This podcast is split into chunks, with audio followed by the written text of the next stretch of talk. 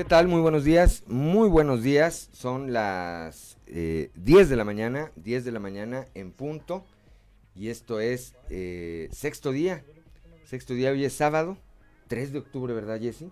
Así es, Juan. Muy buenos días para ti y para todo el auditorio. Pues en este programa de Grupo Región, invitarlos a que sigan en la sintonía pues de todas las estaciones eh, en el estado mediante las cuales nos podemos escuchar. Por la aquí para la región sureste les enviamos un saludo por la región sur, para la región sureste aquí por la 91.3 de frecuencia modulada para eh, Saltillo, Ramos Arizpe, Arteaga, General Cepeda y Parras por la 91.1 de FM para las regiones centro, centro desierto, carbonífera y cinco manantiales de nuestro estado por la 103.5 allá para la región lagunera, eh, eh, Torreón, San Pedro, Matamoros, Francisco y Madero, y por la 97.9 de FM para el norte, para el norte de nuestro estado, allá en Piedras Negras, donde comienza, donde comienza la patria.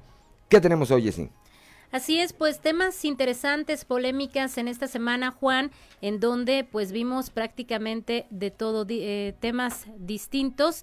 Así que el día de hoy pues les vamos a presentar esta información.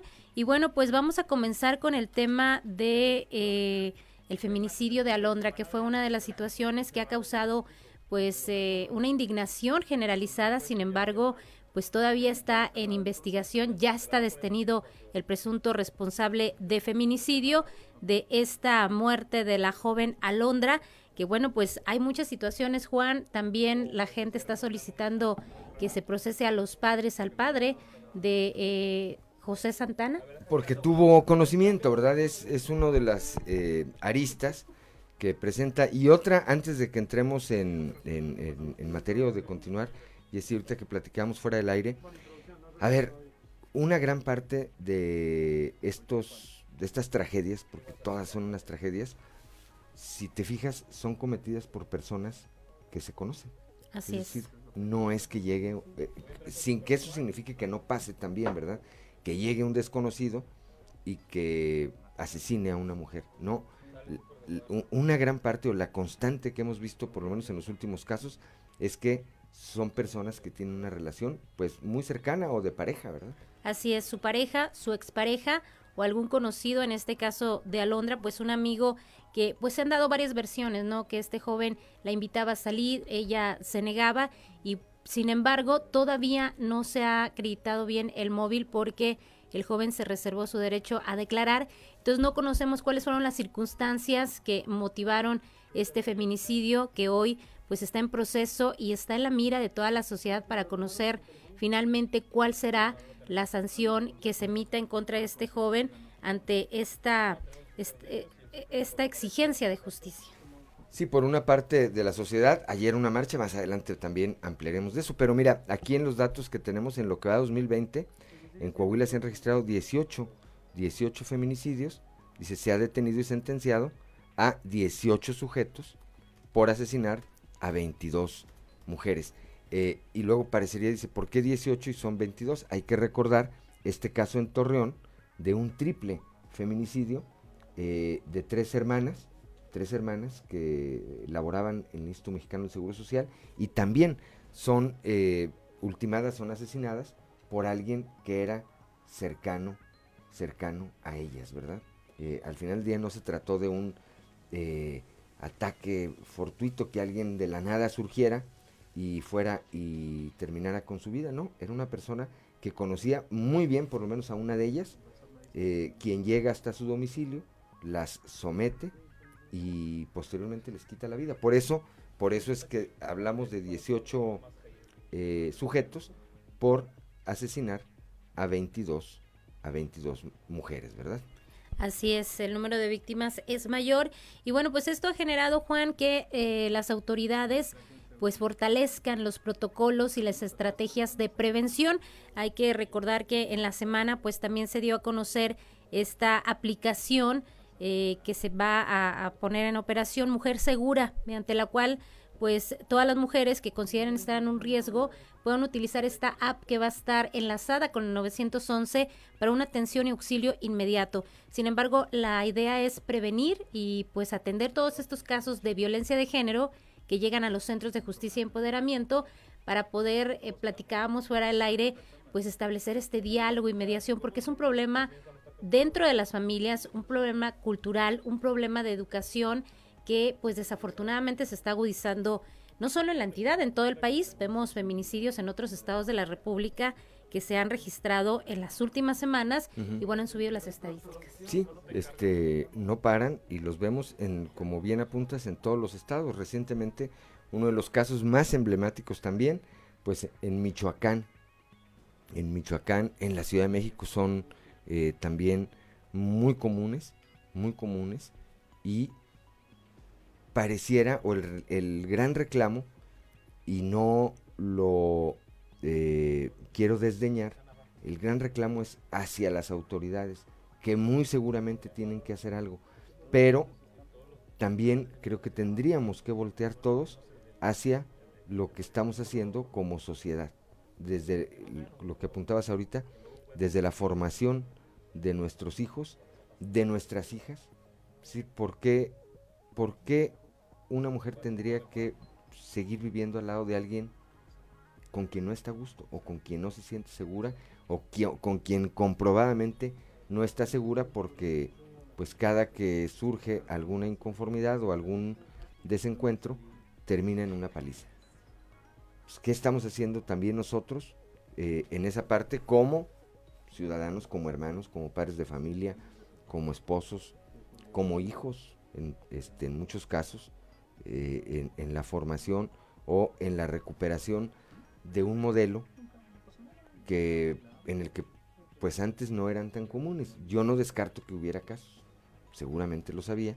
Hoy nos damos cuenta porque afortunadamente contamos con las redes sociales. Y entonces casos como los que se han logrado evitar que lleguen a un crimen porque los denuncian a través de las redes y los responsables pues son eh, castigados. Ahí tenemos el caso del que hablamos la semana pasada de Michelle, ¿verdad? Que denunció a tiempo. No sé en qué vaya, habrá que actualizarnos. Ayer mismo, eh, pues estaba juntando la gente acá abajo para esta marcha que se llevó a cabo aquí en Saltillo, cuando al sur de la ciudad se daba otro evento de esta naturaleza, una joven, Mel, Melisa, no sé, Mel, así viene en su Facebook sube testimonio de una agresión de la que eh, justo acaba de ser víctima por parte de su pareja o expareja con la que eh, por la publicación, por los datos que trae la publicación, pues tiene ella un hijo en común. La golpeó, la abandonó allí en una carretera eh, ejidal, acá al sur de Saltillo. Afortunadamente llegó la policía municipal rápidamente asegurarla primero a ella y después encontraron el vehículo en el que viajaban, el eh, joven o la persona que la agredió huyó, seguramente a pie porque pues venían en ese carro los dos y encuentran al interior, todo esto que digo es lo que se difundió en las redes sociales, droga y alcohol y señales de violencia, estaba un cristal roto, había sangre, este, quizá de él en una parte, quizá de la que venía eh, pues ya eh, resintiendo la propia eh, mujer de la que estamos hablando. Ahí vemos, para quienes nos siguen a través de las redes sociales, ahí podemos ver este, pues algunas de las escenas, algunas de las imágenes que fueron difundidas ayer a través de su propia cuenta de Facebook eh, y en donde da, donde da ella pues cuenta de que acababa de ser, de que acaba de sufrir esta pues agresión terrible me parece, se ven huellas de, de violencia en su rostro, este y en el día, en repito, en el que en esos momentos pues estaba llevando a cabo una marcha en la que participó, me parece que una gran cantidad de personas, no solo mujeres, participaron hombres también, ¿verdad?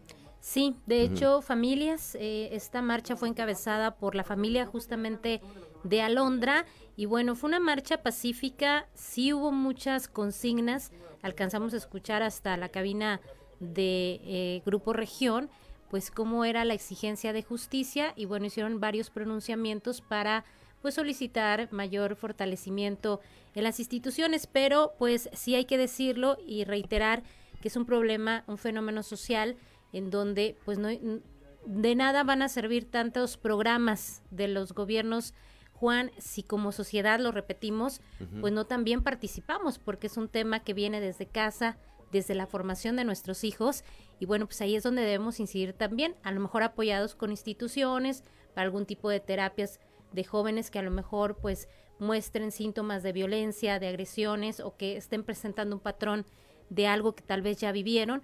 Entonces, bueno, vamos a tener especialistas en la segunda hora para invitar al auditorio. ¿Quién, ¿Con quién este vamos a estar platicando hoy, si platicamos? Fíjate que va a estar con nosotros Rosa María Salazar. Ella es activista y directora de eh, la Fundación Luz y Esperanza. Ella recibe víctimas de violencia que ya están en un riesgo latente su integridad física y la de sus hijos. Es, ella nos va a platicar pues cómo se da el comportamiento en torno pues a las eh, solicitudes de auxilio por parte de estas mujeres. Y bueno pues situaciones que se van generando conforme sean los tratamientos y las atenciones. Vamos a platicar con ella el día de hoy. También bueno Leslie nos estará eh, dando a conocer parte de la marcha del día de ayer, cómo fue la participación de las mujeres aquí en Bueno, ya está en la línea, ya está en la línea telefónica Leslie Delgado, nuestra compañera, le apreciamos mucho que nos tome esta comunicación esta mañana, pues para que nos haga una pequeña crónica, un recuento de qué fue lo que ocurrió ayer en esta, en esta marcha Saltillo de luto. Leslie, muy buenos días. Hola, ¿qué tal? Muy buen día a todo el auditorio de Sexto Día. Jessica Lee, los saludo con gusto en esta mañana de sábado. Efectivamente, el día de ayer, pues ahí estuvimos dándole cobertura a esta marcha ciudadana, esta marcha pacífica denominada eh, Saltillo de Luto, compañeros. Bien, eh, ¿a qué horas inició? Más o menos, eh, ¿cuál es el cálculo de la gente que participó, Leslie? Eh, pues el recorrido, ¿dónde culmina? ¿Qué, ¿Qué te pareció interesante de esto que sucedió ayer aquí en eh, Saltillo. Pues sí, bien, eh, eh, comenzó poco después de las seis de la tarde. Anteriormente, pues la convocatoria había sido lanzada a través de redes sociales, a través del colectivo Alondra Gallegos Unidas y Fuertes. Y pues bueno, poco más de las seis de la tarde se fueron dando cita todas las personas que fueron integrándose a esta marcha ciudadana. Comenzó en el Boulevard de Carranza, ahí a la altura de grupos y talleres de la Universidad Autónoma de Coahuila.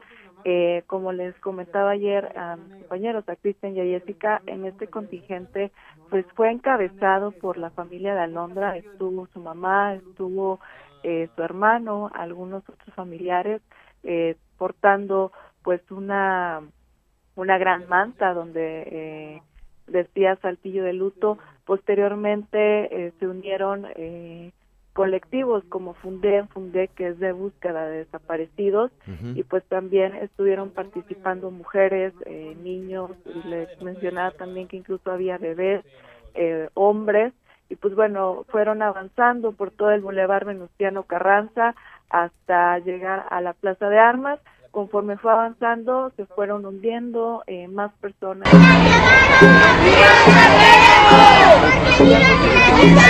Eh, no no pasó a mayores eh, me refiero a que no hubo ninguna hecho lamentable algún tipo de agresión eh, la gente pues fue muy respetuosa, la gente que estuvo observando la marcha conforme iban entrando al centro histórico, simplemente les tomaban ahí algunas fotografías, sin embargo no hubo otro incidente que lamentar.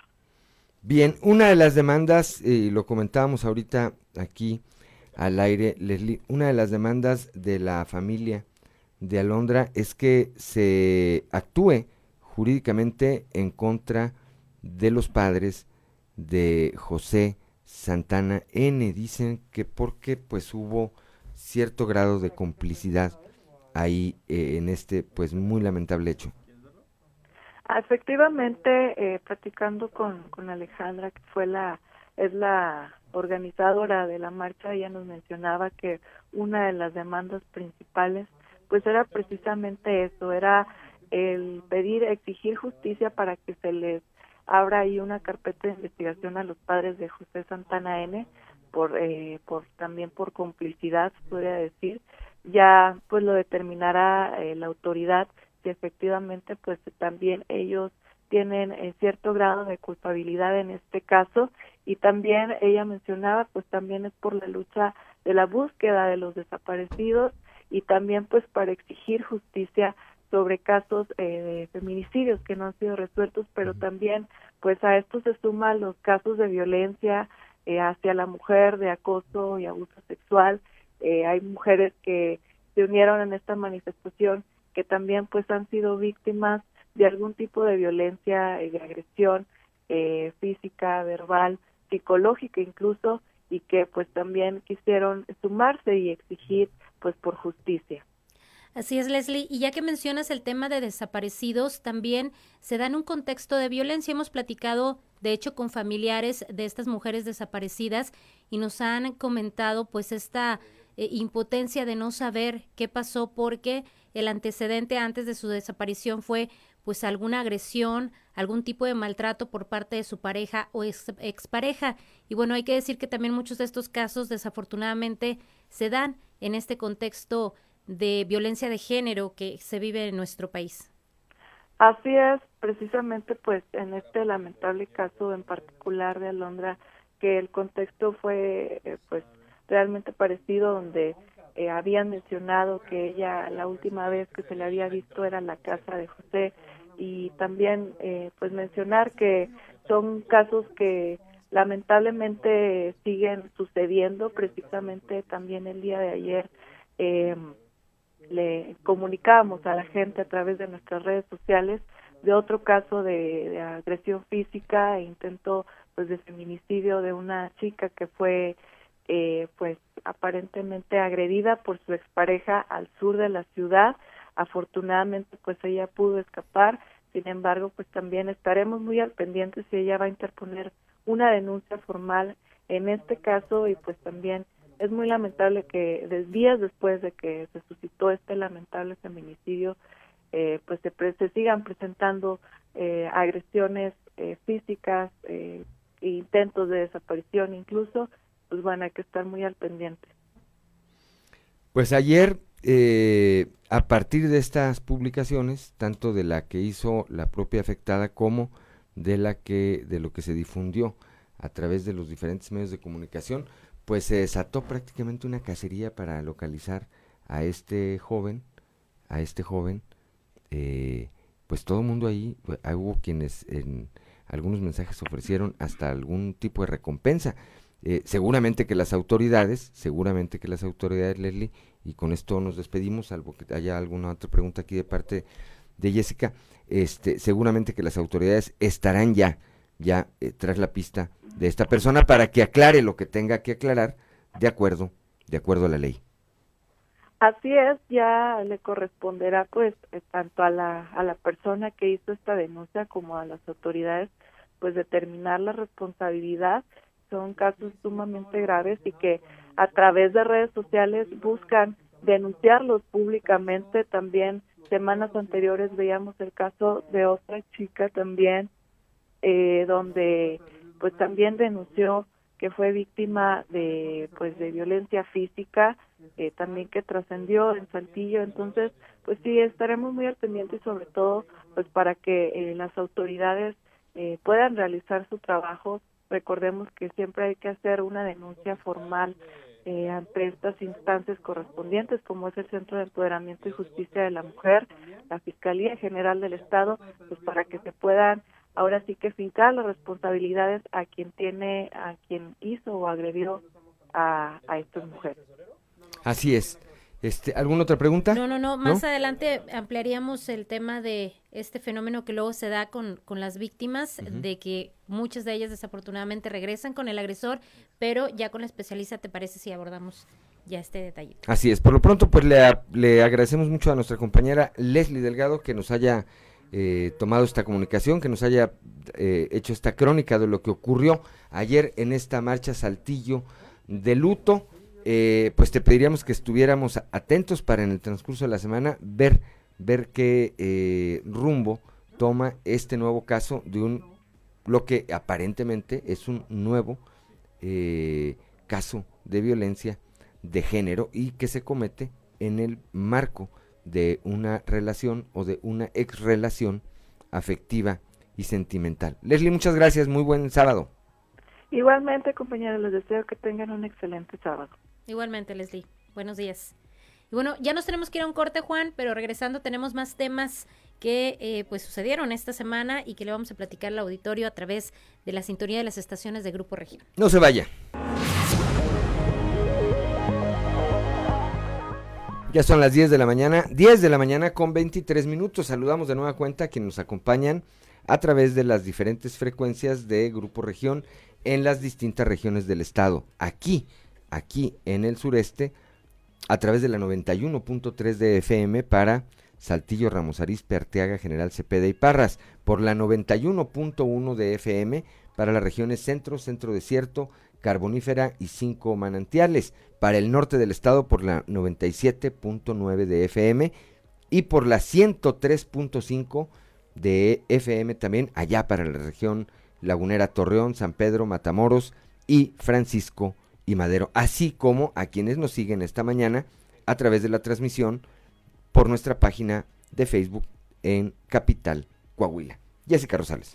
Bien, pues vamos a continuar con este tema, Juan, que justamente diste a conocer el sábado pasado la detención de Pedro Luis Bernal, el director de, vía, de tránsito y vialidad del municipio de Torreón, que permaneció el fin de semana prácticamente tras las rejas. Arrestado. sí, por esta responsabilidad que se le asume, porque decía la fiscalía que no había proporcionado cierta información, además había sido omiso en la en las agresiones en las que incurrieron varios elementos de la dependencia a su cargo contra los ciudadanos, que hay seis, seis elementos ahorita detenidos por el último hecho, pero nos decía el presidente de la Comisión de Derechos Humanos que por lo menos había 25 quejas, de las cuales en 15 sí se acreditaba eh, que había violencia y agresión hacia los automovilistas por la aplicación de, una multa, por un tema administrativo. Sí, de manera, de manera muy clara y, y efectivamente Pedro Luis Bernal desoye dos citatorios que le hace la Fiscalía General del Estado para acudir ante el Ministerio Público pues a declarar en torno a estos hechos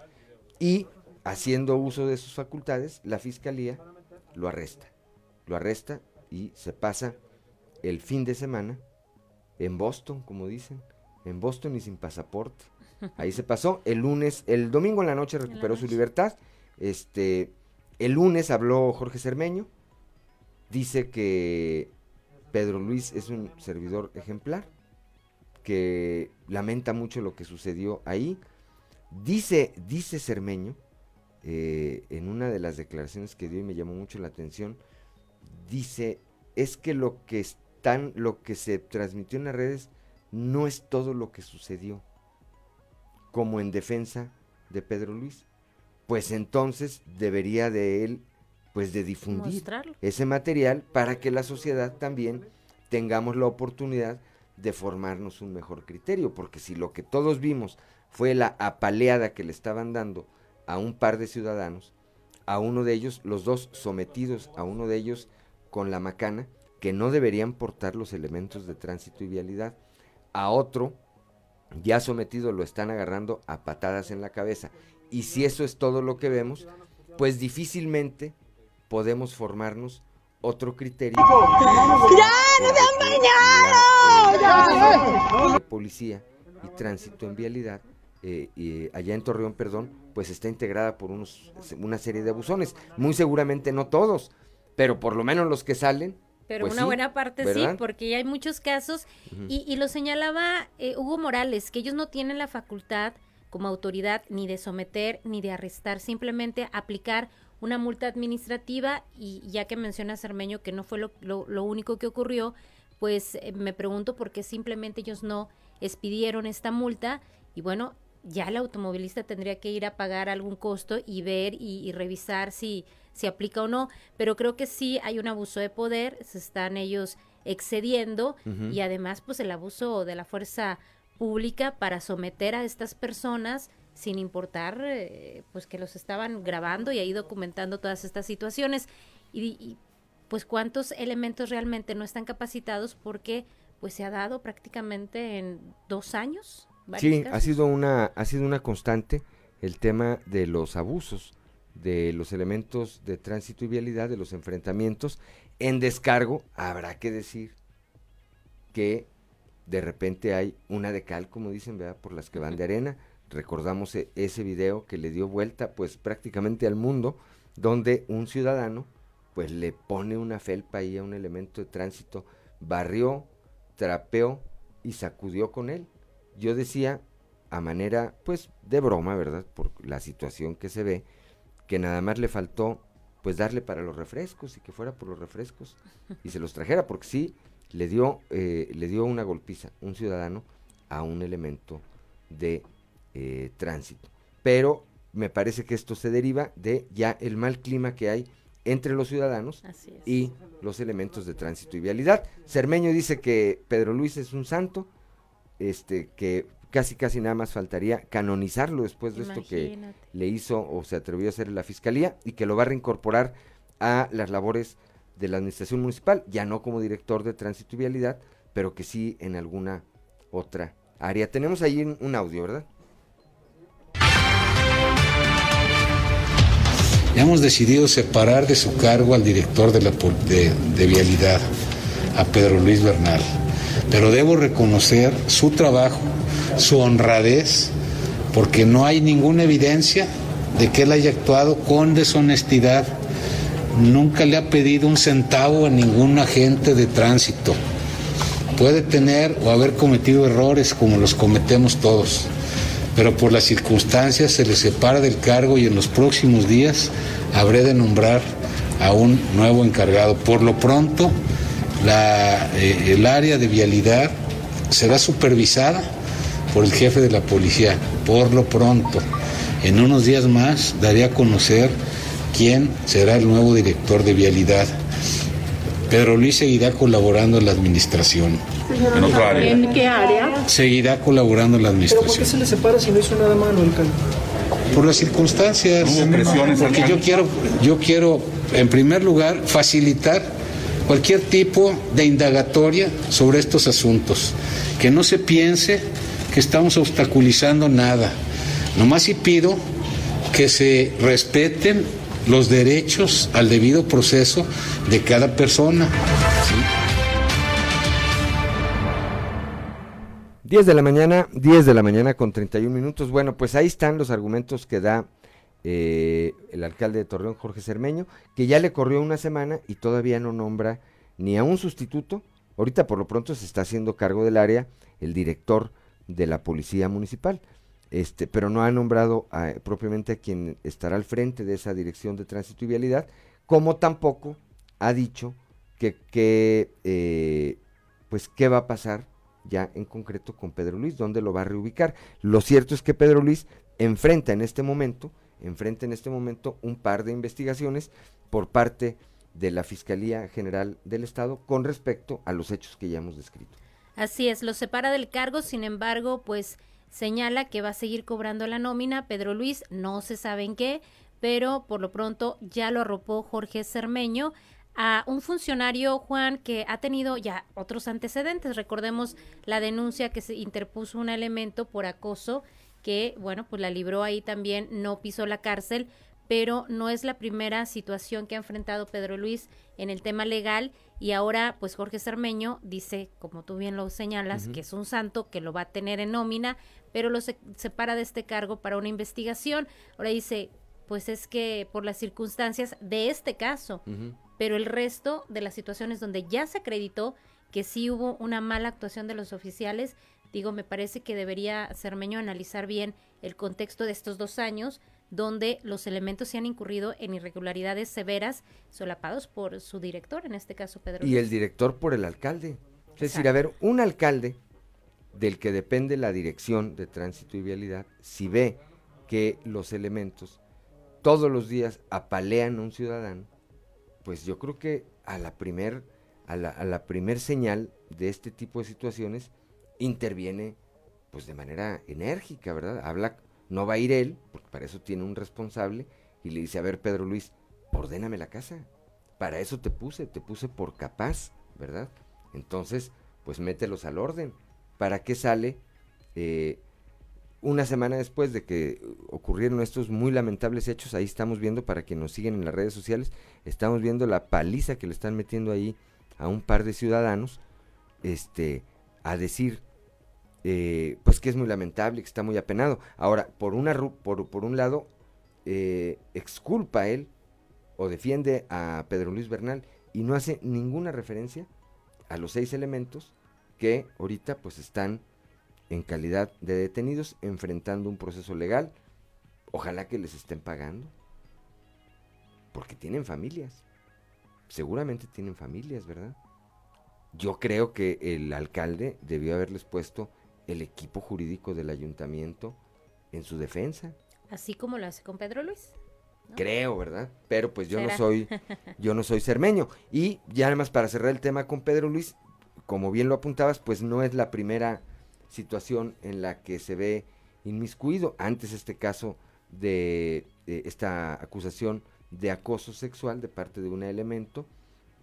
Y si nos vamos unos 20 años para atrás, cuando era diputado local, pues fue señalado por quien era entonces su secretaria, primero de haberle embarazado, que me parece que eso pues no tiene nada de malo, que tiene, ¿verdad? Pero después le pidió pues que abortara a la criatura, porque pues será casado. Entonces, ahí, ahí se iba, ahí se iba a armar el lío y tampoco pasó nada. ¿eh? Digo, además de la quemada y de lo que seguramente haya ocurrido al interior de su relación, pues legalmente yo no recuerdo que haya existido alguna eh, sanción. No había redes sociales en ese entonces. Sí, hace 20 años. Sí. No había redes sociales. Pero las mejores redes eran los pasillos del Congreso, ¿no? Ah, bueno, pues ahí sabía. Se sabía de todo. Todo, todo, todo, todo. En dónde y a qué horas y todo lo que... Ah, bueno, luego platicamos de eso con más, con más tranquilidad. Más calma. ¿Qué más tenemos, Jessy? Bueno, pues hay otro tema también de detención. El exalcalde de Ramos Arizpe, Ramón Oseguera Rodríguez, fue detenido también por las autoridades de la Fiscalía por el delito de peculado, Juan. Y bueno, pues él está en este momento en prisión, al igual que su tesorero, y entiendo que otros dos funcionarios de la gestión de 2010 a 2013, que fue la administración que encabezó Ramón Oseguera, porque hay un desvío importante de recursos observado por la Auditoría Superior del Estado y que entró en el antiguo sistema de justicia penal. Por eso el alcalde pues ahorita está en prisión y podría durar varios meses hasta que eh, se determine todo este tema del procedimiento. Eh, no tiene derecho a fianza, según nos explicaban los expertos, porque es un delito grave y viene con el antiguo sistema de justicia. Así es, ayer hubo una audiencia, eh, pero ayer también allá en la región centro el fiscal general del estado se refirió, ayer, ¿verdad? O antier, antier, se refirió a este tema. Escuchemos. Se está desarrollando el término constitucional. El día de mañana tenemos una audiencia porque tanto él como el coimputado, porque son dos personas, solicitaron el cambio de medida cautelar, ellos están en prisión preventiva.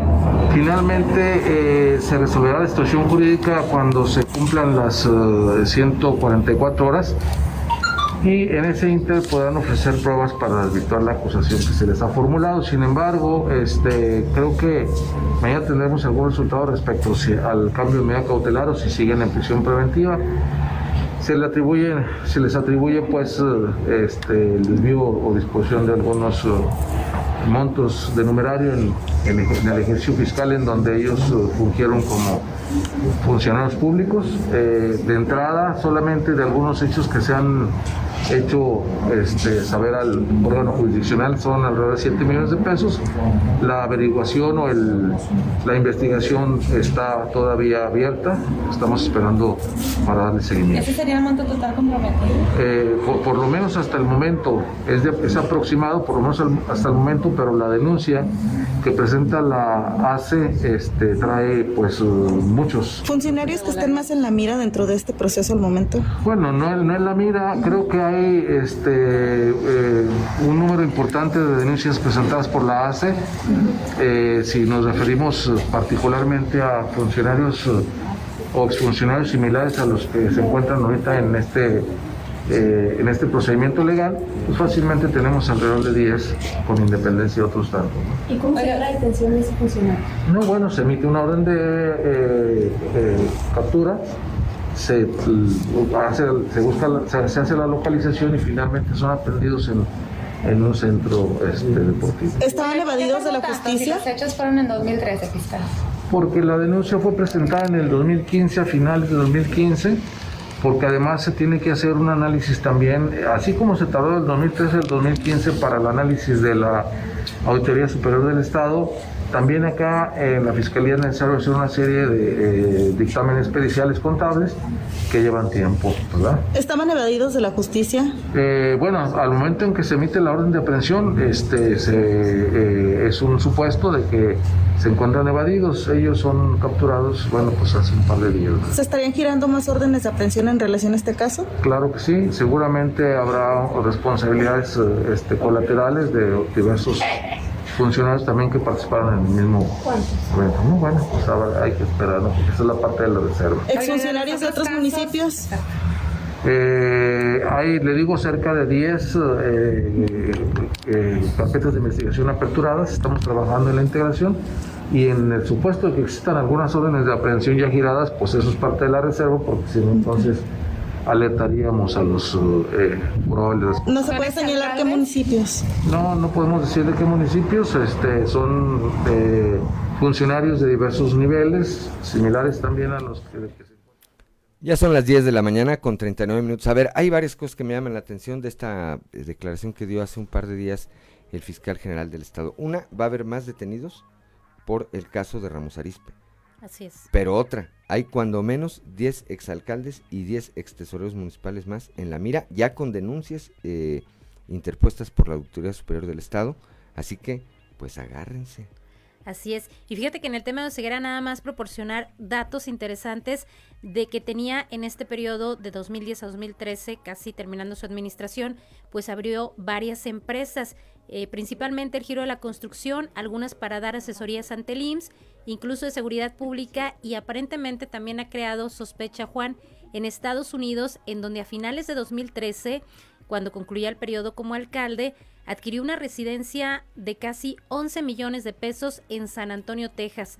Además eh, eh, de dos empresas que inscribió allá en el vecino país y aparentemente pues han estado indagando aquí sobre pues los temas de peculado. Entonces pues parece ser que el tema de Oceguera va para rato y no solo en México sino en Estados Unidos podría también. 10 de la mañana con 41 minutos. Regresando del corte terminamos de platicar de esto, de redondear bien, porque pues sin duda fue la noticia que conmocionó a una parte importante de la clase política en el Estado. Esto es sexto día, somos Jessica Rosales y Juan de León. Ya son las 10 de la mañana, 10 de la mañana con 45 minutos. Saludamos de nueva cuenta y le apreciamos el favor de su atención a quienes nos acompañan en eh, las diferentes regiones de nuestra entidad a través de las diferentes frecuencias de Grupo Región por la 91.3 aquí en el sureste, por la 91.1 allá para las regiones centro, centro desierto, carbonífera y eh, cinco manantiales, por la 103.5 para eh, la región laguna y por la 97.9 para el norte de nuestro estado. Jessica Rosales. Bueno, pues estamos platicando de este tema del exalcalde de Ramos Arispe, Ramón Oceguera, que bueno, pues tiene en su haber una serie de situaciones eh, económicas, Juan, porque platicábamos antes del corte de esta casa que adquirió en San Antonio, Texas, por casi 11 millones de pesos, en donde paga aproximadamente anualmente 26 mil dólares, cerca de 600 mil pesos de impuestos. Entonces, aquí una de las cifras que se han manejado son 7 millones que no habría solventado, pero pues parece que hay mucho más. Bueno, esa es la cifra que de manera oficial da de entrada el fiscal general del Estado, que hay un, daño a el patrimonio público, a las, a las arcas públicas por alrededor de 7 millones de pesos. Dice también Gerardo Márquez que no, no, es, no serán los únicos detenidos, el exalcalde y el ex tesorero, que habrá otras cuestiones de carácter eh, colateral. Y repito, pues que hay cuando menos otras 10 denuncias ahí esperando. Dice Gerardo Márquez, no traigo a nadie en la mira. Dice, pero ahí hay 10, ¿verdad? Y el que le entienda, pues que le entienda, ¿verdad?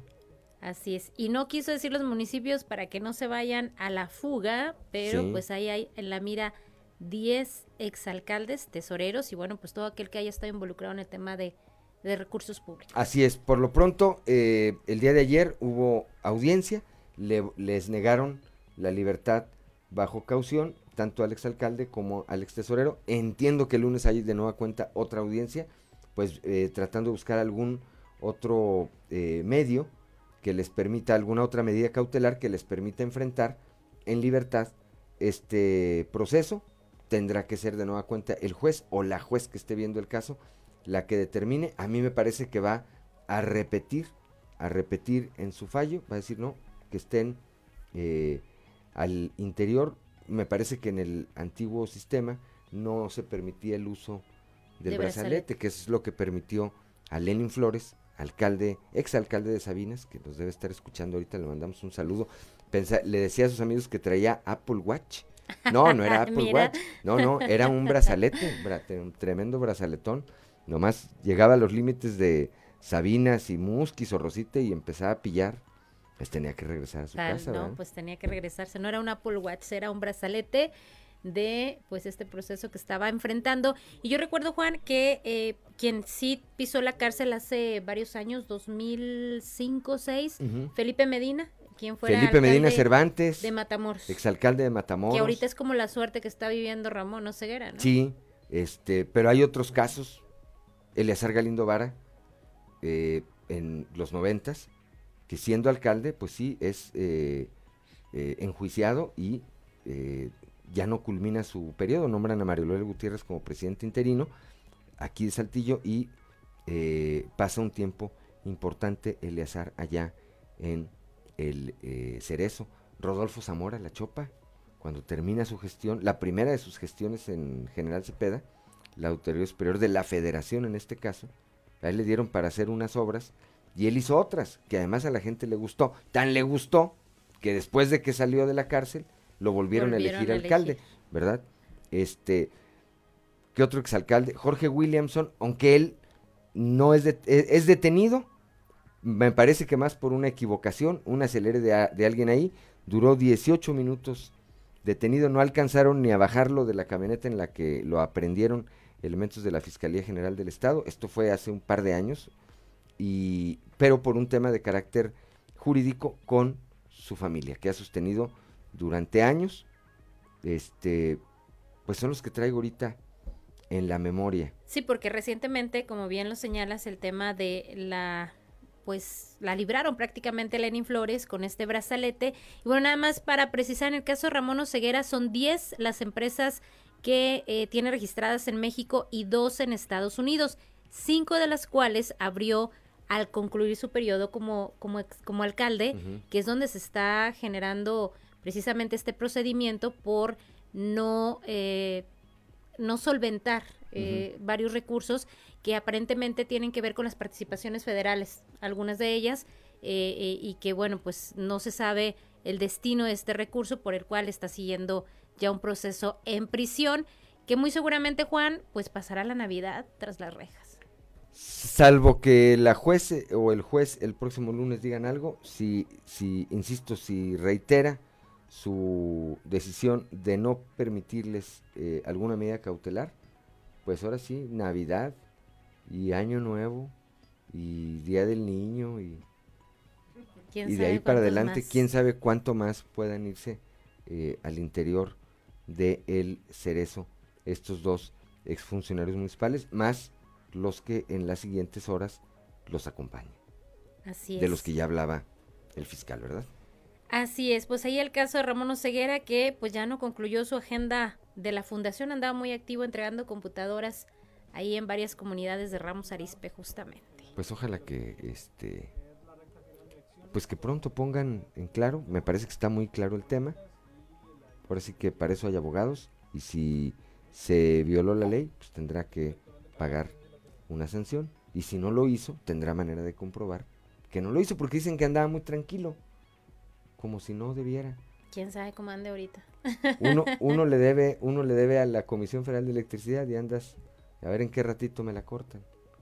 Ahora imagínate 7 millones de pesos, cuando menos. Así es, podría ser mucho más. ¿Qué más tenemos, Jessy, esta bueno, semana? Juan, pues cerramos con este tema de eh, las agresiones que siguen recibiendo personal médico aquí en la entidad.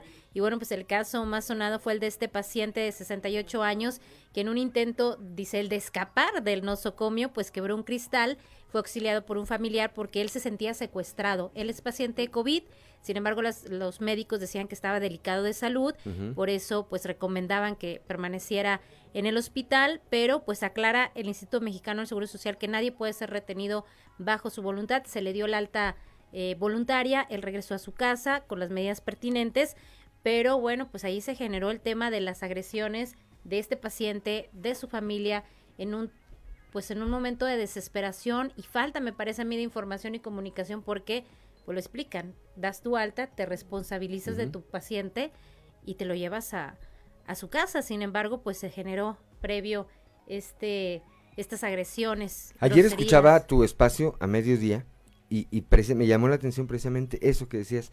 Luego, eh, no justifica uno, por supuesto, nunca las agresiones, pero sí creo que una parte de ellas se derivan de, con todos los esfuerzos que hagan, no estamos escatimándole nada a nadie del personal que trabaja en el Seguro Social, pero sí evidentemente hay muchos casos de falta de comunicación. Así es. Y que ya es me parece que tanta la derechohabiencia que por más animados y con más actitud que lleguen muchos de los servidores públicos que ahí se desempeñan día a día, hay un momento en que dicen, ah". y entonces, pues tú dices, me quiero salir y ves que nadie te hace caso. Nadie te escucha, nadie te atiende. La historia, y lo hemos dicho, lamentable, tristísima, eh, dramática, diría yo, de lo que está ocurriendo con muchos de los pacientes de, de COVID, es que ya no nos vuelven a ver. Una vez que los internan y los intuban, y después lamentablemente pierden la vida, ya no los vuelven a ver. Entonces, pues de ahí la desesperación genuina me parece, pues de que dices, oye, yo me quiero salir, igual... ¿Por qué no me dejan si es mi derecho? Ahí eh, te envió una comunicación el Seguro Social, ¿verdad? Sí, envió un comunicado para aclarar este tema. ellos lamentaron las agresiones, pero sí aclararon que todo paciente pues eh, tiene el derecho de regresar. O sea, a nadie se le puede eh, aplicar un tratamiento si no está de acuerdo y bueno, eh, eso es la, lo que aclara el Instituto Mexicano del Seguro Social. Finalmente, pues ya se arregló el asunto, regresó a su casa este paciente con la responsabilidad de su familia, pero pues sí, eso es lo que falta, mayor comunicación, no sabemos en qué condiciones se dio este tema porque no sabemos si él informó que quería retirarse a su casa, si no lo escucharon, pero bueno, pues ahí está la aclaración del IMSS, nadie puede ser retenido en contra de su voluntad, ningún paciente, pero pues hay que estar muy atentos con esta comunicación y evitar pues las agresiones, las agresiones, de ninguno de los dos lados. Que en Monclova pasó también, lo, lo comentamos rápidamente en un minuto antes de irnos al corte. En Monclova, una mujer que perdió la vida, no por COVID, hay que decirlo, nos lo aclaró muy bien Guadalupe Pérez, nuestra corresponsal allá, eh, pero la familia pues perdió la cabeza, como suele suceder cuando tenemos una pérdida de esta dimensión eh, pues es muy fácil perder la cabeza cuando te informan que un familiar tuyo tan cercano, como puede ser tu papá, tu hermana, tu hija, tu esposa, acaba de perder la vida, pues siempre hay una reacción. Bueno, hubo una reacción, les dieron ahí este, un par de empujones a una enfermera o dos doctores. Afortunadamente la Guardia Nacional, que estaba a la vuelta en el área COVID, intervino rápidamente y ya después de de pues una aclaración y de la intervención de la Guardia Nacional, el tema no pasó a mayores, entiendo que no hay denuncia ni de una parte ni de la otra. Son las 10 de la mañana con 55 minutos, somos Juan de León y Jessica Rosales. Un saludo de nueva cuenta a quienes nos acompañan a través de las redes sociales por la página de Facebook Capital Coahuila y por las diferentes frecuencias por las diferentes frecuencias eh, moduladas de Grupo Región en las distintas regiones del estado, por la 103.5 allá en la región lagunera, siempre combativa ya para Torreón, Matamoros, San Pedro, Francisco y Madero, por la 97.9 para el norte del estado, allá en Piedras Negras, donde comienza, donde comienza la patria, por la 91.1 de FM para, para las regiones centro, centro desierto, eh, carbonífera y cinco manantiales también de nuestro estado y aquí en el, sureste de Coahuila por la 91.3 para Saltillo, eh, Saltillo perdón, eh, Ramos Arispe, Arteaga, General Cepeda y Parras de la Fuente. 11 de la mañana en punto, 11 de la mañana en punto, continuamos eh, este día con esta edición de sexto día. Me acompaña Jessica Rosales, como desde hace tres sábados ya, ¿verdad? Tres sábados. Ya, llevamos tres sábados. Hoy platicaremos de esta violencia, estamos platicando de esta violencia de género, de todo lo que se desarrolla a partir de esto, de los casos que se han desarrollado, pero también de las alternativas que hay tanto en, eh, en las instituciones, en las instituciones como en las organizaciones de la sociedad civil que me parece juegan un papel fundamental en erradicar este tipo de prácticas. Jessica Rosales. Así es, Juan, y precisamente ya está con nosotros aquí en cabina la doctora Rosa María Salazar. Ella es directora de la Fundación Luz y Esperanza y bueno, por muchos años ha estado muy cerca de este tema, atendiendo a víctimas de violencia y bueno, pues con efectivamente opciones de poder ayudarlas y rescatarlas de posibles feminicidios, pero también en el tratamiento no solo de la víctima, sino del agresor, que es una parte muy importante también, que no siempre se habla, pero que podría terminar por ahí el problema. Ya está con nosotros y queremos darle la bienvenida el día de hoy a Rosa María. ¿Cómo estás, Rosa María? Muy buenos días. Buenos días, muchas gracias por la invitación, por estar en este programa. Gracias, doctora, qué gusto saludarla. Igualmente. Qué gusto de saludarla. A ver, de manera eh, general, de manera general, denos rápidamente un, pues un panorama de cuál es la situación que hay ahorita, claro, en el país, por supuesto, pero particularmente en nuestro estado, con estos eh, casos de violencia de género que parecen multiplicarse y que en muchos casos llegan a las denuncias, como lo veíamos ayer y otros días, pero también y muy tristemente, eh, pues llegan a la muerte de alguien. Así es. Bueno, el panorama que tenemos ahorita, sobre todo en la región, es que eh, se están incrementando las denuncias, las mujeres que denuncian, que piden ayuda, por un lado. Y eso nos hace pensar que la violencia incrementa. Pero también vemos los casos eh, hoy que salen en la prensa, eh, por ejemplo, hoy en la mañana vi como tres o cuatro casos de violencia y, eso habla también de que las redes sociales y la misma eh, los medios de comunicación pues han ayudado mucho a esta a que las mujeres vean como una opción porque eh, hay una una realidad eh, la, la, violencia hacia las mujeres la, quienes padecen violencia pasan por un síndrome, síndrome que llamamos síndrome de indefensión aprendida.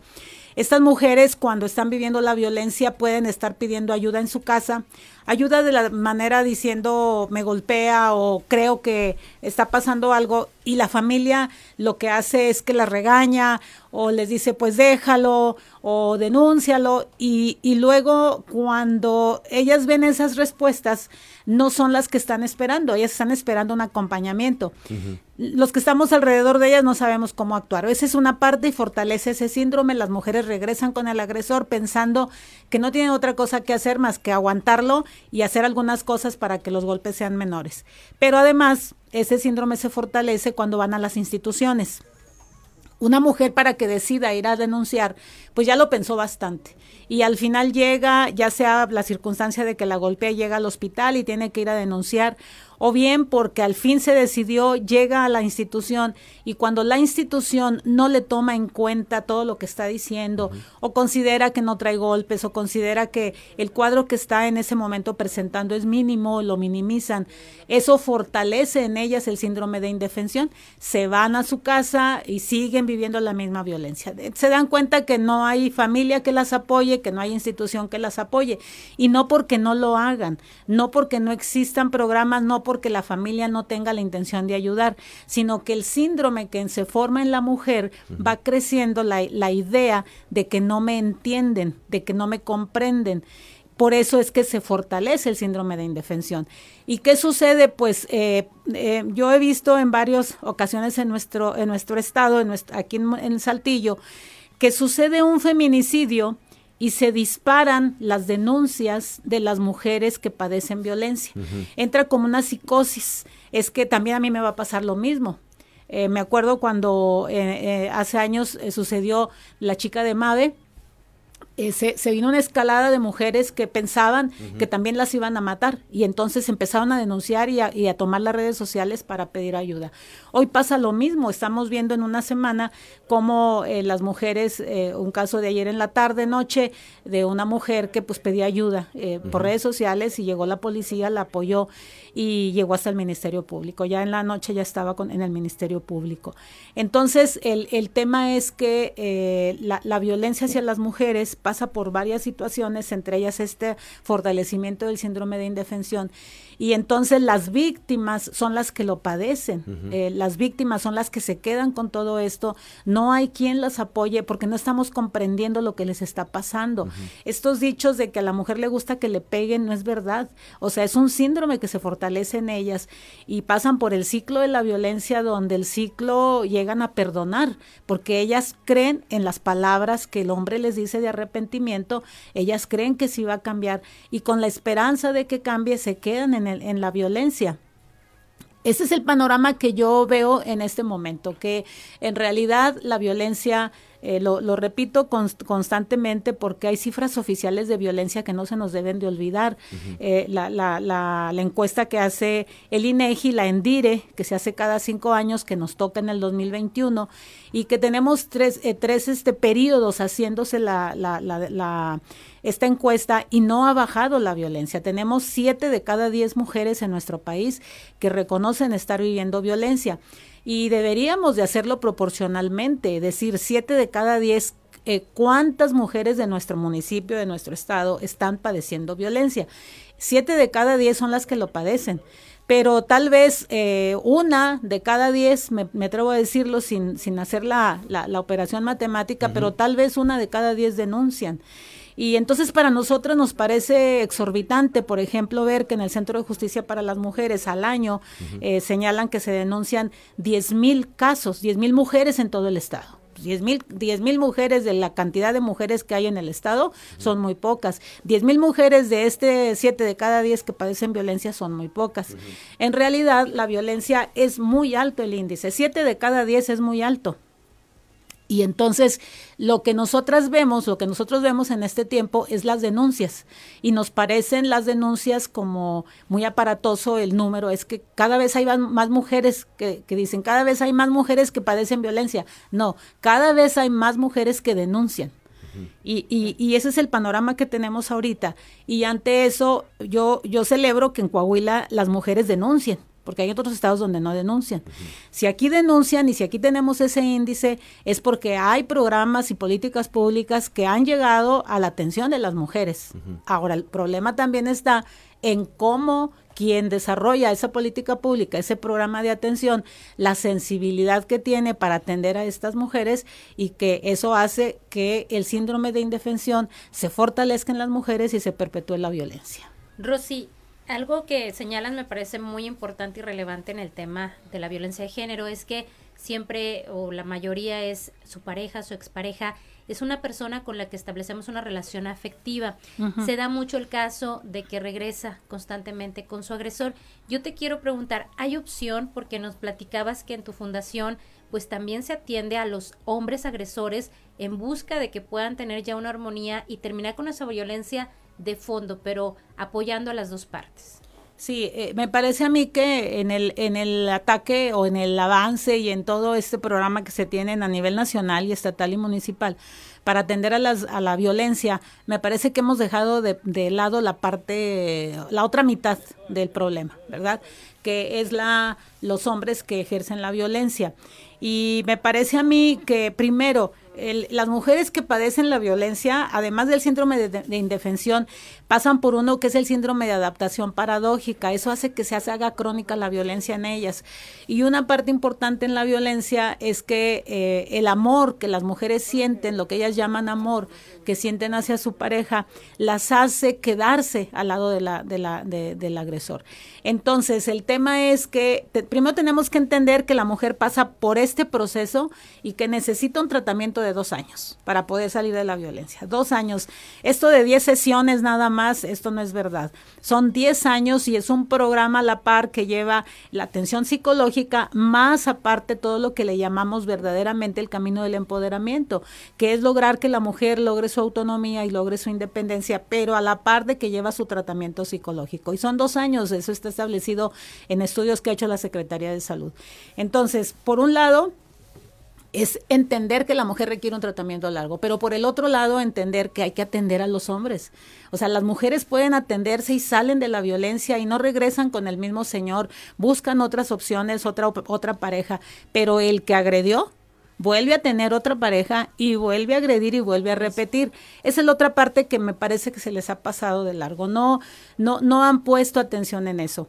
Y eh, desde el 2006 eh, que yo, yo me empecé a notar que atender a una mujer en un refugio era muy costoso. Actualmente al mes cuesta 75 mil pesos mensuales. Eso son, es lo que gastamos por cada familia atendida. Y yo veía que era mucha la inversión que se le hacía. Y, y, luego salían y siete de cada diez de las que salían del refugio regresaban con el generador de la violencia. Y yo decía, bueno, este, nosotras no trabajamos para que lo dejen, nosotras trabajamos para que dejen la violencia. Para que resuelvan para que resuelvan el problema. Entonces regresaban con el Señor y otra vez a vivir la misma violencia y hemos tenido mujeres que han estado hasta tres veces en el refugio. Entonces yo decía, algo tenemos que hacer. Y, y empezamos con un programa eh, para, para, atender a los hombres, eh, que es un programa que incluso hacen en San Francisco, California, por, desarrollado por un mexicano, un, un psicólogo mexicano y, él desarrolla este programa, lo lleva a cabo en, en San Francisco, pero junto con la autoridad. Ah, si no, no funciona. ¿Por qué junto con la autoridad? Porque todos los hombres, allá la violencia hacia las mujeres se atiende de manera diferente. Por ejemplo, nosotros aquí en México, los refugios los tenemos que esconder. Tenemos que decir, este, no, que nadie sepa. En Estados Unidos, en muchos estados de Estados Unidos, los refugios, todo el mundo sabe dónde están porque sabemos que ahí los, los agresores no se van a acercar, porque hay otro otra forma de cómo atienden al agresor. Entonces el agresor, la señora lo denuncia y dentro de las cosas que tiene que, en, en, su juicio, de las lo que tiene que pagar es un tratamiento. O sea, está obligado a, a, tener, un tratamiento obligado. La corte define que debe de ir a un tratamiento, va al tratamiento y, y hasta entonces es que la corte lo libera. Entonces, ellos van y este hombre, eh, Antonio Ramírez se llama, eh, él este, hizo este, pro, este, este programa. Él eh, comentó que lo que hace es que el hombre va con él, son 14 sesiones en la primera etapa, 14 sesiones en la segunda etapa. Está obligado a ir a las 14 primeras sesiones y luego ya lo dan de alta y, la, y la corte lo libera. Y con muy buenos resultados. Ese mismo programa eh, ayudado nosotros por el Instituto de las Mujeres en ese momento, eh, trajimos a este señor, nos dio la capacitación para poder hacer ese trabajo. Y desde entonces lo empezamos a hacer, eh, atender a los hombres que ejercen violencia con este modelo. Y, hemos tenido, eh, no puedo decir que todos se rehabilitaron. claro pero sí tuvimos resultados de hombres que sí se rehabilitaron y que además acudían a sus 14 sesiones y que además pasaban los años y ellos sabían que nuestro taller estaba abierto los martes de, de 7 de la tarde a 9 de la noche y se iban y al cabo de los años regresaban porque sabían que el taller era de los martes de 7 a 9. De 7 a 9. Eh, y, y con muy buenos resultados. Desafortunadamente yo tengo mil cosas que hacer y el año pasado invité a un psicólogo joven que tomó este taller para que él se hiciera cargo. Vino el COVID y lo tuvimos que suspender él por su seguridad de, salud. Y me dijo no doctora yo este aparte es voluntario no no le pagábamos verdad y me dijo pues yo no puedo exponerme en este momento y, y en ese momento está suspendido eh, y, ahí es donde yo insistí mucho en las diferentes instituciones, pues que nos apoyaran para pagarle a este psicólogo para que él se hiciera cargo de este programa. En nuestro municipio tenemos un programa que atiende eh, la Dirección de Atención a Víctimas, se llama Hombres de Cambio, y que ah, es un tratamiento, es también un tratamiento, y también tienen buenos resultados. El problema es que se satura. Y luego tenemos otro que hacía el DIF, eh, eh, no sé si todavía lo sigue haciendo, Hombres para la Paz, no sé si lo están haciendo. Y está el otro que es el de, eh, que se le llaman grupos reeducativos de la Secretaría de Salud. Pero tienen, todos tienen sus limitantes. Y las limitantes es que a veces los señores trabajan y entonces no se puede atender este como ellos requieren. A mí me parece que ese es un punto importante que en el Estado le deberíamos de poner atención. Voltear a ver la atención hacia los hombres, que son los, eh, somos los generadores de esta violencia. Había un proyecto que yo había hecho hace tiempo eh, cuando estuve al frente de la Dirección de Prevención Social de la Violencia y la Delincuencia y que se quedó en, en borrador y que tal vez iba a tener muy buenos resultados y decían en México tal vez ese iba a ser algo este paradigmático para, para Coahuila. Yo desafortunadamente me tuve que ir por atender la asociación y, y, el programa se quedó, pero es muy buena opción. ¿Cuál era el programa? Era incluso ya estaba, estaba el lugar donde se iba a construir. Es construir como un, un este, una casa, pues un albergue para los hombres y en las medidas que se dictan, ah, eh, en las medidas de, de, protección para las mujeres, es que los señores salgan de la casa.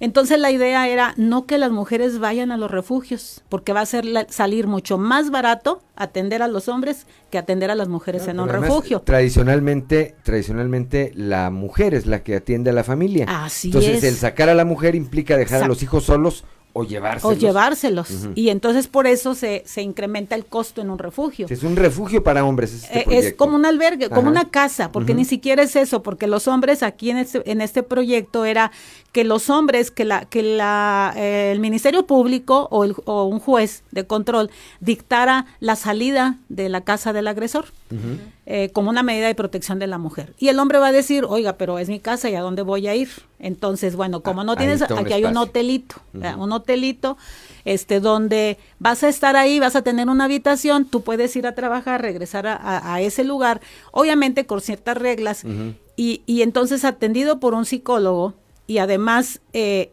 él, podía ir a trabajar y regresar. Pero dentro del tratamiento es la obligación de recibir un número determinado de sesiones. Entonces, los que quisieran ir a este hotelito, pues que fueran y ahí se les daba el tratamiento.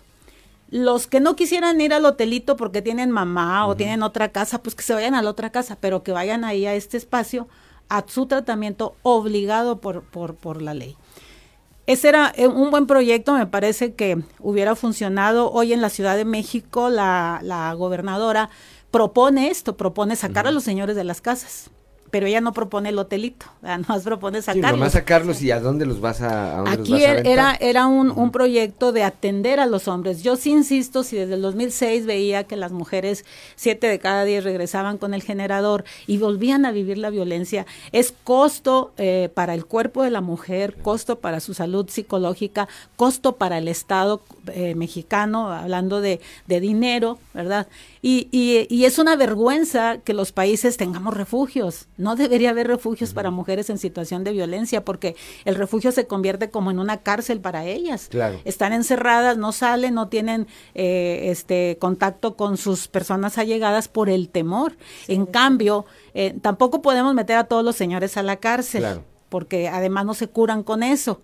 Entonces es ir a este espacio. Una feminista me dijo, lo que tú quieres hacer es una cárcel para hombres con violencia. No, no es una cárcel, es un espacio donde los hombres puedan ir a vivir porque no tienen a dónde ir, que no pongan pretexto, pero además a un tratamiento. Ser el fin, que se, rehabiliten. que sienten las bases cuando menos para tratar de rehabilitarlos. Así es. Y que una vez que regresen a su hogar, bueno, pues eh, no padezcan, por lo menos en el mismo nivel de lo que estaban haciendo o lo resuelvan de manera claro no y tenemos tenemos este casos de hombres que estuvieron en el en el tratamiento y que regresaron han regresado con sus parejas y, han dejado de ser violentos o sea, han, sí hay casos de éxito. Sí, claro que sí hay casos de éxito. Que podría ser, Rosy, ahora con este tema de los juzgados con perspectiva de género, a lo mejor una forma de aplicar la ley de decir, bueno, hubo una denuncia de agresión, decretamos que se obligue a un tratamiento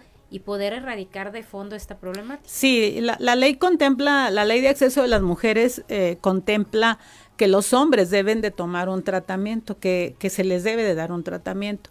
Entonces, si la ley lo contempla, no dice cómo. ¿Verdad? No dice cuántas sesiones. No, eh, aquí quien lo va a poner es el juzgador.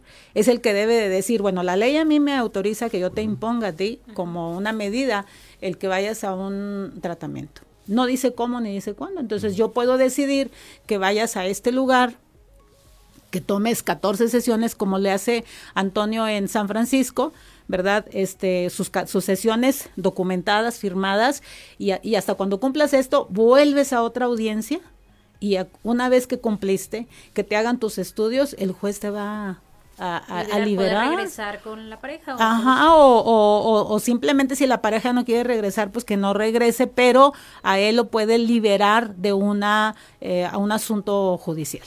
Son las 11 de la mañana, 11 de la mañana con 20 minutos. Estamos platicando esta mañana con la doctora Rosa María Salazar, directora de la Fundación Luz y Esperanza, y estamos hablando de todo este tema de violencia de género.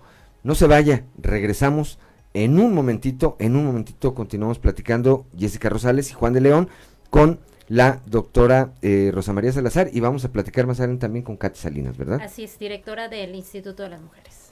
Ya son las 11 de la mañana, 11 de la mañana con 25 minutos. Está conmigo Jessica Rosales, está conmigo también la doctora Rosa María Salazar, directora de la Fundación Luz y Esperanza. Estamos platicando esta mañana en sexto día sobre este tema tan, pues lamentablemente tan de moda, que es la violencia de género y pues sus orígenes, sus consecuencias, las posibles alternativas que hay para... Eh, erradicarlo, que parecería una tarea eh, titánica, parecería una tarea titánica de verdad, pero pues se hacen esfuerzos desde el sector oficial, también desde la sociedad civil, como es el caso de la doctora Rosy Salazar, que además me da muchísimo gusto saludarla, lo sabe. este, yo reconozco mucho el trabajo que ha hecho usted en los sectores, eh, desde, el, desde el sector oficial, pero también, pero también lo que hace desde su fundación, por supuesto. Gracias. Doctora, ¿qué lleva, qué lleva? Eh, por una parte ya vimos, a ver, hay que atender evidentemente a los generadores de la violencia, que en la mayor, en la mayor parte de los casos, pues lamentablemente somos los hombres.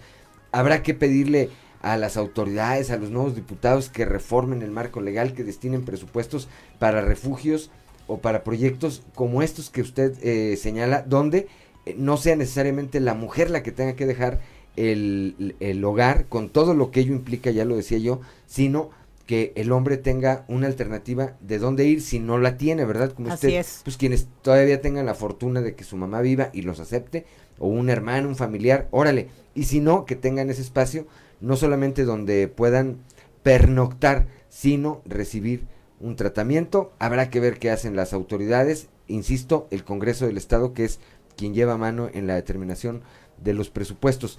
Pero a ver, vayamos a otra parte que a mí me interesa eh, y que ya lo platicamos ahorita fuera del aire. ¿Qué lleva a las mujeres a seguir junto a alguien que, con, la que, con quien no es feliz? Vaya.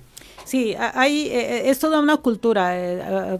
pensemos que vivimos en una sociedad donde hemos aprendido a través del tiempo son estas costumbres y que en alguna ocasión, hace ya muchos años, que no sé si estén vigentes los mismos, pero hace muchos años Marcela Lagarde eh, hizo un estudio eh, y, justamente del, del, estudio era para su, su doctorado, una tesis para su doctorado, y de ahí saca un libro que se llama Los cautiverios de las mujeres.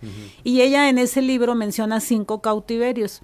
Y uno de, las, de los cautiverios que mencionaba ella de ese tiempo, estoy hablando de hace más de 20 años, hablaba este cautiverio de la madre esposa. Es decir, decía en las entrevistas que ella hizo en todo el país de mujeres, en esta muestra que tomó, eh, la, la, idea era que las mujeres decían, es que a mí me han enseñado desde niña que me tengo que casar el difamoso dicho de más vale mal casada que bien quedada. Entonces, y a las mujeres solteras les decían las quedadas, las solteronas, y entonces no, nadie quería ser solterona ni quedada, y decían, pues prefiero casarme, aunque sea, decía en el libro, aunque sea con un borracho, no importa. lo que caiga. Lo que caiga, tal vez no, no quedarme soltera. Entonces, las mujeres aprendieron, y esto viene desde la época de la burguesía, en donde hablaban de la, del amor y decían, es que todas merecemos este, estar con alguien que nos ame y a quien yo ame. Y ella señala en ese, en ese apartado que las mujeres emocionadas, ilusionadas por tener este hombre que les va a resolver la vida, porque eso fue lo que aprendimos, ¿no? Cásate para que te mantengan, cásate para que te den y cásate, además por eso son las madres esposas, porque cásate para que tengas hijos y que los hijos te vean cuando estás viejo. Eso, eso es una cultura y entonces las mujeres hemos ido aprendiendo que necesitamos tener un hombre al lado para que nos haga felices y además que nos dé dinero, que nos mantenga y además que sea el hombre de la casa y que sea el respaldo, una serie de cosas, lo hemos aprendido.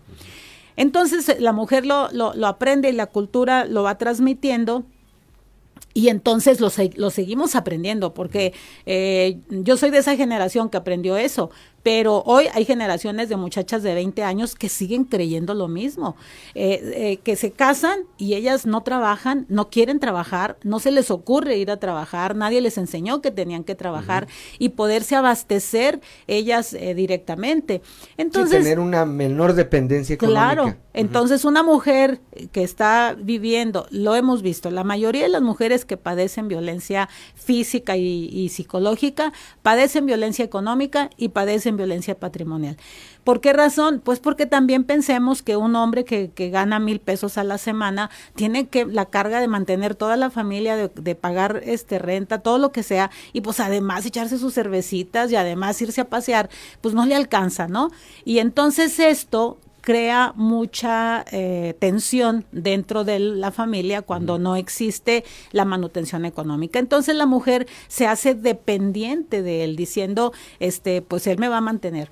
Uno, es la dependencia económica. Dos, la dependencia emocional. Por este, este cautiverio de las madresposas, de donde la creencia es que yo voy a tener un hombre al lado para que me respalde, para que me haga feliz.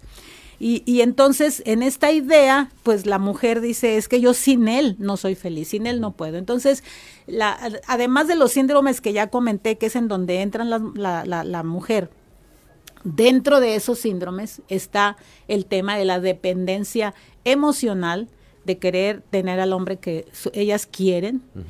Dos, eh, al hombre al que en, con el que ellas pueden tener su satisfacción física sexual, uh -huh. ¿no? Y por el otro lado el que emocionalmente les representa algo y luego la parte económica y, y, además porque si el hombre es el que trabaja, la casa de Infonavit va a salir a nombre de él, uh -huh. la casa va a estar a nombre de él, no de ella.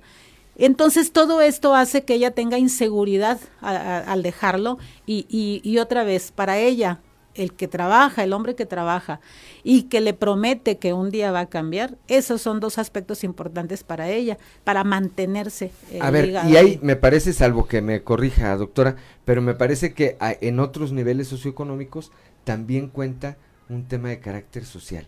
Decir, ¿cómo me voy a divorciar? Pues, ¿qué va a decir? Además, mis amigas y la sociedad y, y demás. Cuando no hay una dependencia económica, a lo mejor la mujer puede, puede tener puede tener la manera de subsistir económicamente a través de su familia eh, directa, pero el hecho de sufrir un divorcio y de qué va a decir la sí. sociedad, eh, eh, me parece que hay un factor. Es un factor, este es un factor también que cuenta, pero debo decirle que, que en los casos que yo he visto, uh -huh. no, no, no solamente es eso, eh, es la misma dependencia económica el hecho de que en, en, un nivel socioeconómico alto una mujer se case con un hombre, hablando de niveles socioeconómicos uh -huh. altos, este, muchas veces ellas eh, sí estudiaron una carrera, pero no trabajaron.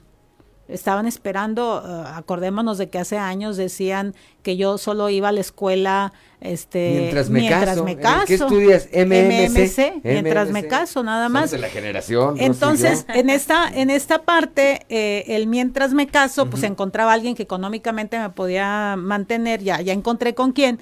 Y, y bueno, yo he atendido casos de mujeres de nivel socioeconómico alto y muy alto, diría yo, y que pasaron muchos años padeciendo la violencia y mucho de ello la violencia económica pero era el tema de, de, aquí estoy bien, aquí estoy segura, económicamente estoy segura, uh -huh. económicamente me va bien. Entonces, además de la vergüenza de que me vean que me divorcié, pero, pero aquí estoy bien y cuando al fin explotó eh, la, la, la, la tensión, entonces pues deciden separarse, eh, pero con mucho dolor porque al final se quedaron sin nada. Entonces, eh, son, son muchos factores y sí me parece que sigue siendo una parte importante la dependencia económica de las mujeres a los hombres, este, y que eso es algo en lo que se tenemos que trabajar para que la mujer logre su propia independencia, su propia autonomía, y, y una mujer que es feliz, que es realizada, que tiene su trabajo, que le va bien, esa mujer se puede juntar al lado al hombre que quiera porque al final no es él el que la va a hacer feliz. Esta mujer va, es feliz, ella ya es feliz. Ella ya es feliz. Es el, el principio es, de ella esto, ya es feliz. Y se va a encontrar con otro que tal vez también sea feliz. Y los dos van a unir la felicidad de uno y otro y van a desarrollar una relación a futuro, pero en la independencia. Es decir, yo no necesito que tú me hagas feliz. Y yo no necesito que tú me mantengas. No, es- vivamos juntos o hagamos una vida juntos para ver qué más hacemos, pero no... Es un proyecto de vida. Sí, sí. Hagamos un proyecto de vida juntos, tú que inviertes y yo que invierto, porque una ese suma, es el matrimonio. Una claro, suma, ¿verdad? claro. Digo, no solamente en lo económico, sino sobre todo en lo emocional, pero creo que sí, a mí me parece que es un error decir, oye, me quiero casar con alguien para que me haga feliz. Así es. no, es pues si nadie está obligado No, nadie. a hacer feliz a nadie, al Así es. contrario, compartamos no, nuestra tenemos, felicidad ¿verdad? mutua y compartamos nuestros eh, intereses y compartamos nuestros recursos y compartamos nuestros sueños de tener hijos y compartamos nuestros deseos de tener este nietos y compartamos nuestros sueños de tener bisnietos, o sea, ese es el matrimonio. En el trabajo que hacíamos con los hombres cuando platicábamos de esto, decía una vez un señor como de 60 años decía, "Uy, no, pues si a mí esto me lo hubieran dicho antes, mi vida hubiera sido otra." Esa es la educación que tenemos que dar. Eh, ya- y ya eso iba, bueno, está adelante, adelante, Jessy, No, adelante. te iba a preguntar en el tema porque hablamos de que cuando es dependencia económica de la mujer hacia el hombre, pero en algunos talleres que se han dado, luego conocemos que también se da la violencia al revés, es decir, que la mujer es empoderada, trabaja, gana muy bien y la pareja no. Entonces, esto también es un motivo, un factor de violencia. ¿Cómo, cómo equilibrar? Hablabas de, de construir sueños juntos, pero eh, se da, se da este tema de, digamos, al revés, ¿no? Sí, es lo mismo. O sea, es la, la mujer que, que, que tiene poder, ¿verdad? Porque, porque es independiente, es autónoma, tiene su propio dinero, todo, y se, se une al lado de un hombre que tal vez tenga eh, otra, otra forma de ser, ¿verdad? Sea como más pasivo, este, pues a lo mejor trabaja y gana menos, a lo mejor este, no es muy de tomar decisiones, a lo mejor viene de una cultura muy sobreprotectora. Sí. Eh, pero esta mujer que, que hablamos muy empoderada, ¿verdad? Una mujer con poder y luego tiene al lado al hombre, eh, esta mujer debe de entrar en un equilibrio, de decir, yo decido si me caso con él, porque aparte sí lo conozco de antes, ¿no? Entonces yo decido si me caso con él así, medio tranquilón, medio que quiere y no quiere. Que no está de su perfil, vaya, Ajá, pero dice, bueno, lo amo y yo quiero hacer mi vida. Lo está decidiendo, está diciendo, yo quiero hacer mi vida con él. Ok, lo voy a hacer. Ya desde ahí, ella debería de tener un equilibrio para no someter al hombre. Una mujer, oh, por eso es muy importante esto, una mujer que está, es independiente y es autónoma y que dice, no, y otro no dedos y mis chicharros, no, esa mujer, perdón, pero no está empoderada. ¿No? Es una mujer que también abusa del poder como lo abusa el hombre para someter, para controlar y para dominar. Esa no es una mujer empoderada. Hemos confundido mucho el empoderamiento. A veces creemos que la mujer empoderada es la que mienta madres, es la que, grita. dedos, es la que grita, es la que al hombre le dice lo que quiere y a todos los hombres y piensan, ah, es una mujer empoderada. No, esa mujer está también eh, aprovechándose de su autoridad que tiene para dominar, controlar y someter, que esa es la violencia. Entonces se convierte en ella una mujer violenta hacia el hombre. Y entonces el tratamiento a los hombres es el mismo que hacemos hacia las mujeres. Yo en estos 18 años que tengo, solo un hombre se ha acercado a pedir este atención, viviendo exactamente lo mismo que vive una mujer. Que vive una y, mujer. y al hombre le costó creo que le cuesta mucho más. Yo lo atendía de manera individual cada ocho días al Señor y a él le costó mucho más trabajo que a una mujer.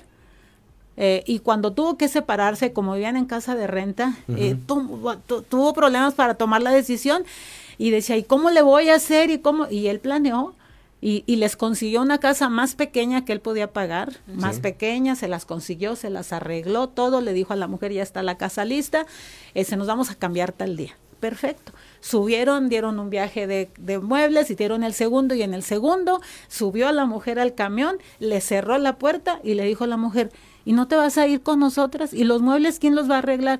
Dijo, perdón, pero yo aquí me voy a quedar. Ya tienes tu casa, tú arreglas los muebles. Se te acabó el corrido. Y la mandó a su casa. Él se quedó donde estaba rentando porque aparte ahí tenía un negocio. Y pasó el tiempo cuando él llevó a la señora conmigo a decir, mire, es que ya, no, la señora dijo, dinero es lo que me debes de traer. O sea, ¿qué, qué me traes aquí con la psicóloga? Dinero necesito. Entonces yo me di cuenta, dije, señor, ella no, ella no necesita el tratamiento por ahora. Trabajamos con él cuando pasan ya meses, ¿verdad? Él al fin recuperó a sus hijos porque también sus hijos lo habían ninguneado y recupera a sus hijos con el tratamiento. Y luego pasa el tiempo y un día va la mujer y me dice, oiga, es que yo quiero que me ayude porque yo quiero recuperar a mi esposo. Y le dije, no señora, pues eso no depende de mí, eso depende de él. Y el señor al final terminó divorciándose. Él no se divorció en ese momento, pasó, dijo, voy a dejar pasar el tiempo, pasó el tiempo y, y, se, y, se, y se divorció. Pero era una relación de 20 años donde la mujer siempre lo había sometido y en su negocio ella era la que cobraba las facturas y era la que se administraba el dinero y a él no le daba nada. O sea, es lo mismo. Era la que traía, el, lo mismo. Era la, la que traía el power. Pues esto es sexto día, soy Juan de León, me acompaña mi compañera Jessica Rosales como cada sábado y está con nosotros, continúa con nosotros la doctora Rosa María Salazar, directora de esta fundación Luz y Esperanza. Antes de continuar, eh, doctora, a mí me gustaría que, porque luego se nos va el tiempo en la polémica y en los temas, que nos platicara qué es el tipo de apoyos que da usted en esta fundación, eh, cómo pueden llegar a recibir alguna ayuda pero también otra cosa que se me hace muy importante, cómo pueden los ciudadanos contribuir en los proyectos que usted desarrolla desde ahí. Sí. Bueno, la, la Fundación Luz y Esperanza, eh, su objetivo es atender a mujeres en situación de violencia, eh, niños y niñas también, y lo hacemos a través de un centro de atención externa que está ubicado en la colonia Centenario, en la calle 6 de enero, número 104 y que eh, está ahí funcionando de lunes a viernes de 9 de la mañana a 5 de la tarde. En este lugar atendemos eh, a las mujeres, niños y niñas en el área de atención psicológica, atención jurídica. también es muy importante el trabajo que hace una trabajadora social porque les ayuda en algunas situaciones sociales que ellas presentan y eh, se les da su tratamiento. Todo esto es gratuito, incluso las demandas de divorcio que tienen que ver con el tema de violencia jurídico también. entonces. así es. Y, y, en algunos casos los seguimientos de las denuncias penales. Eh, todo esto es gratuito. la, la único es que lleguen, ¿verdad? Y nosotras las atendemos. Eh, tengamos recurso federal o no tengamos recursos, seguimos funcionando, siempre atendiéndolas. Y eh, el otro espacio que atendemos a las mujeres en situación de riesgo extremo eh, es en el refugio.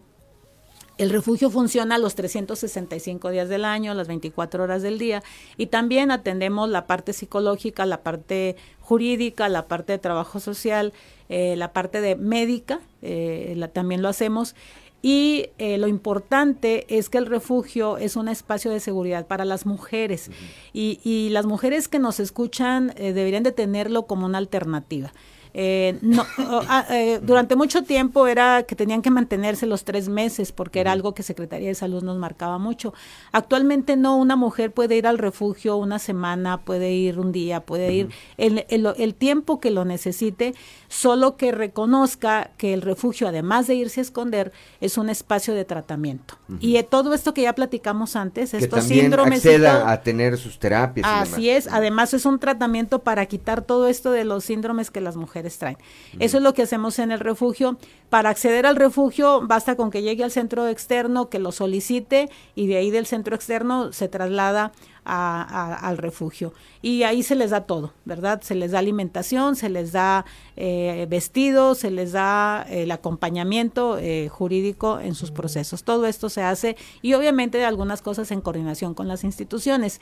Y eh, la, la, la asociación eh, tiene actividades eh, públicas como es una feria por el día de la eliminación de la violencia, que es el 25 de noviembre, y tiene una carrera el día 8 de marzo para justamente promocionar el tema de los derechos de las mujeres, y, y, ahí es donde pues, se puede sumar la ciudadanía. A, estos espacios. Y obviamente pues también verdad si algo, alguien eh, tiene a bien este hacer algún donativo a la organización o ya sea en especie este o, económico también son ¿Cómo se pueden eh, dirigir a, sí se puede se pueden dirigir a eh, tenemos el teléfono 410 5372 844 410 5372 y también a través de nuestras redes sociales Fundación Luz y Esperanza AC en Facebook eh, que por ahí nos contactan muchísimo y al mismo tiempo ahí mismo en el en el Facebook tenemos una línea de WhatsApp este, para las emergencias, que sirve para las mujeres y que también lo pueden utilizar para ofrecernos algún este, donativo en, en, especie o económico. Y ya ahí les decimos, este, en el caso del económico, pues a qué cuenta pueden depositar y en el caso de eh, en especie, pues a dónde lo pueden llevar. Bueno, pues ahí están, ahí están los datos en la página de Facebook eh, o en los números que ya nos aportó aquí eh, la doctora Rosa Salazar. Jessica Rosales. Bien, pues en todos estos días hemos estado platicando algunos casos, testimonios de chicas víctimas desafortunadamente de violencia de género y tenemos en la línea telefónica Juan Rossi a una de las chicas que hizo su denuncia a través de redes sociales y le ha dado seguimiento jurídico. Le queremos agradecer que nos eh, haya recibido esta comunicación. A Michelle, ella pues fue agredida por su pareja. Michelle, ¿cómo estás? Buenos días. Hola, buenos días. ¿Nos puedes comentar ahorita cómo va tu caso? Sabemos que este joven, eh, en una relación que nos platicabas antes de cuatro meses, pues te agredió físicamente, te fracturó la nariz y bueno, tú eh, presentaste una denuncia. ¿Nos puedes platicar ahorita, pues cómo va el caso y cómo te has ido recuperando ante pues este daño emocional sobre todo y pues también de lo que se ha generado a través de esta situación? Este, mi caso lo movieron para Monterrey, o sea, no se estaba llevando aquí, porque la agresión fue en, Monterrey, Este,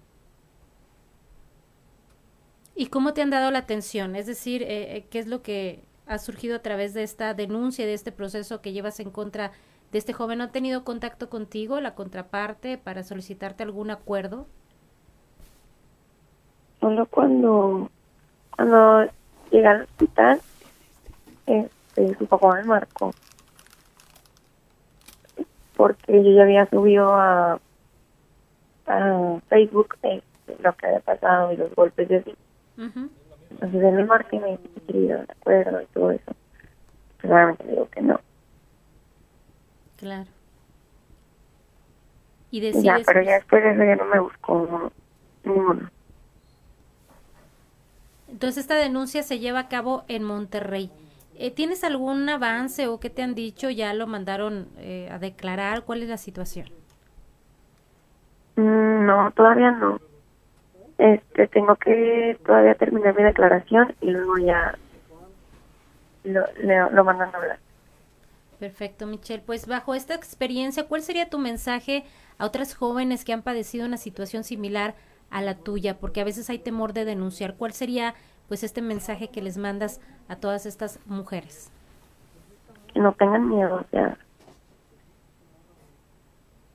mm, te va a hacer más daño la persona si tú sigues ahí creyendo que por amenazas y por todo esto, o sea, que te quedes, a que busques ayuda, que salgas de ahí y no es cierto, las personas nunca cambian. O sea, si te dicen, ah, yo voy a cambiar, te lo no es cierto. Las personas así no cambian y es mejor hacer la voz a tiempo a que pase una tragedia y los locos lleguen a, mayores, ¿verdad? Michelle, te saluda Juan de León. ¿Qué tan, qué tan importante, Michelle, ha sido eh, en tu caso y me supongo que pudiera ser en el de muchas otras mujeres más, el apoyo de tu familia, el acompañamiento de tus papás y, ese apoyo que no nada más está en el carácter eh, físico legal, sino en el apoyo moral, en el que pues acepten que lamentablemente eh, eh, entraste en una relación que te produjo una circunstancia de esta naturaleza, pero que pueden salir adelante. No, pues claro que me ayuda mucho este tener una familia como la que tengo, porque como usted dice, o sea, más allá de, del apoyo que me están dando, ayudándome con el seguimiento de mi caso, pues es más el apoyo moral, emocional, ¿verdad? Este, claro que estar en una relación así es que yo lo, lo conocí en enero, ¿verdad? Y pues desde enero él como que tenía cosas rarillas y luego ya nos fuimos novios y fue cuando duramos cuatro meses. Entonces desde enero pues este, él ya, ya hacía maltrato psicológico conmigo y pues obviamente que, mi familia se daba cuenta, o sea, me decían de que, ¿qué? estás bien raro, o sea, tú eres así, ¿qué tienes? Y yo decía, no, pues nada, obviamente no les decía pero mi mamá siempre supo, o sea, las mamás siempre como que saben, se dan cuenta, como que no le da buena esquina a este niño. Este, y sí, pues, o sea, tener una familia como la que tengo sí me ayudó mucho y me está ayudando mucho a salir adelante. Y obviamente la terapia psicológica es muy importante. Y, y pues nada, Bueno, pues tenemos un, un minuto, eh, Michelle, te escuchan en prácticamente todo el estado de Coahuila. ¿Cuál es tu mensaje con el que quisieras despedirte esta mañana y que de nueva cuenta te, te apreciamos muchísimo que nos hayas tomado esta comunicación? Pues que gracias a todas las personas que se tomaron el tiempo de, de difundir, de compartir lo que había pasado, este, que cuiden mucho a sus hijas, o sea, en el aspecto de que vean con quién está, que no sea una persona que las dañe. Eh, y las niñas que se den cuenta, o sea, que ni siquiera es amor eso, o sea, nunca una persona que te esté haciendo daño, que te golpee, que te humille, que te maltrate de cualquier forma, eso no es amor y esa persona no te quiere. Entonces, que salgan de ahí y que busquen una que busquen ayuda. Pues esperemos que así sea. Michelle, de verdad te apreciamos mucho, que tengas eh, un excelente día. Muchas gracias. Muchas gracias, Michelle. Igualmente, adiós. 11 de la mañana, 11 de la mañana con 55 minutos. Pues ahí el testimonio Doctora Rosy Salazar, un minuto para despedirnos. ¿Algo que quiera usted agregar esta mañana? Sí, no, pues muchas gracias primero este, por la, invitación y decirles a las mujeres que se encuentran en situación de violencia que no permitan la violencia en sus, en sus vidas. Eh, los problemas que pueden tener entre la pareja, eh, no, no, no le a la violencia no le llamen problemas familiares, no le llamen problemas de pareja, llámenle violencia. Y que sepan que cualquier eh, abuso de autoridad del hombre hacia la mujer o la mujer hacia el hombre puede caer un asunto de violencia y que en nuestro estado la violencia es considerado un delito, un delito que se sigue de oficio, un delito que debe castigarse, que, que debe de llegar hasta las autoridades, pero si alguna mujer no desea hacer la denuncia, sí, cuando menos que solicite apoyo, porque de la violencia no se sale sola de la violencia se requiere de un acompañamiento y un acompañamiento largo. Eso es lo que les diría. Y ahí están nuestras redes sociales y, nuestro teléfono para que se puedan comunicar. Eh, Fundación Luz y Esperanza. Así es. Ahí están, en Facebook. Jessy. Bueno, pues yo nada más a las víctimas de violencia decirles que no están solas, hay que denunciar y bueno, siempre hay una opción para salir de este círculo de violencia. Y bueno, Juan, pues gracias, nos despedimos y nos escuchamos el próximo sábado y el lunes en las emisiones de Región Informa. Exactamente, ya en las ediciones eh, normales y el próximo sábado aquí en Sexto Día, que como los otros espacios, es un espacio informativo de Grupo Región bajo la dirección general de David Aguillón Rosales. Muy buenos días.